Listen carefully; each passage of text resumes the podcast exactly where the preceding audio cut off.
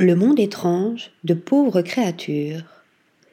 Alors qu'elle vient de se suicider, une jeune femme du nom de Bella est ramenée à la vie par le docteur Godwin Baxter.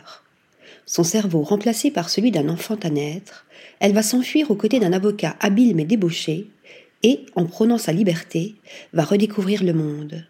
Un monde étrange, bigarré et surréaliste.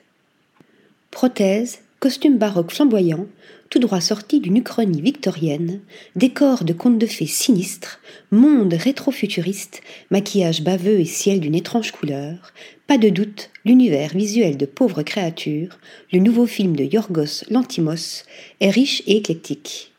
Il doit beaucoup à la créativité débridée du cinéaste grec, qui nous a habitués depuis Canine en 2009 à des réalités difformes et inquiétantes mais sur le plan esthétique, le réalisateur n'était jamais allé aussi loin que dans Pauvres créatures.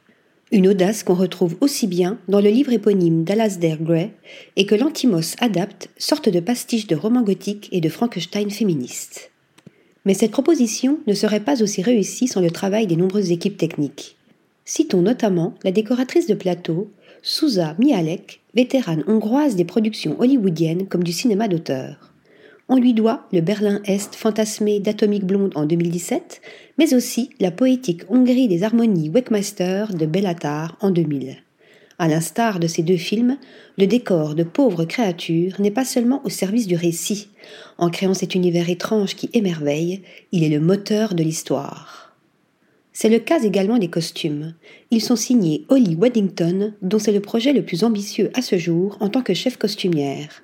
Elle avait auparavant notamment travaillé sur The Young Lady de William Holroyd avec Florence Pugh.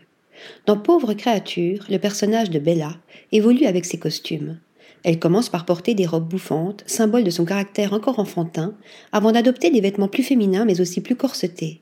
Dans le même temps, sa garde-robe se compose d'abord de vêtements typiques de l'époque du récit, l'Angleterre victorienne, avant de devenir plus folle et colorée, à l'image de sa propre transformation.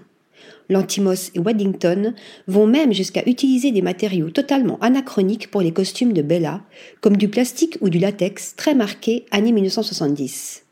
Mais pauvres créatures ne se passent pas dans l'Angleterre victorienne.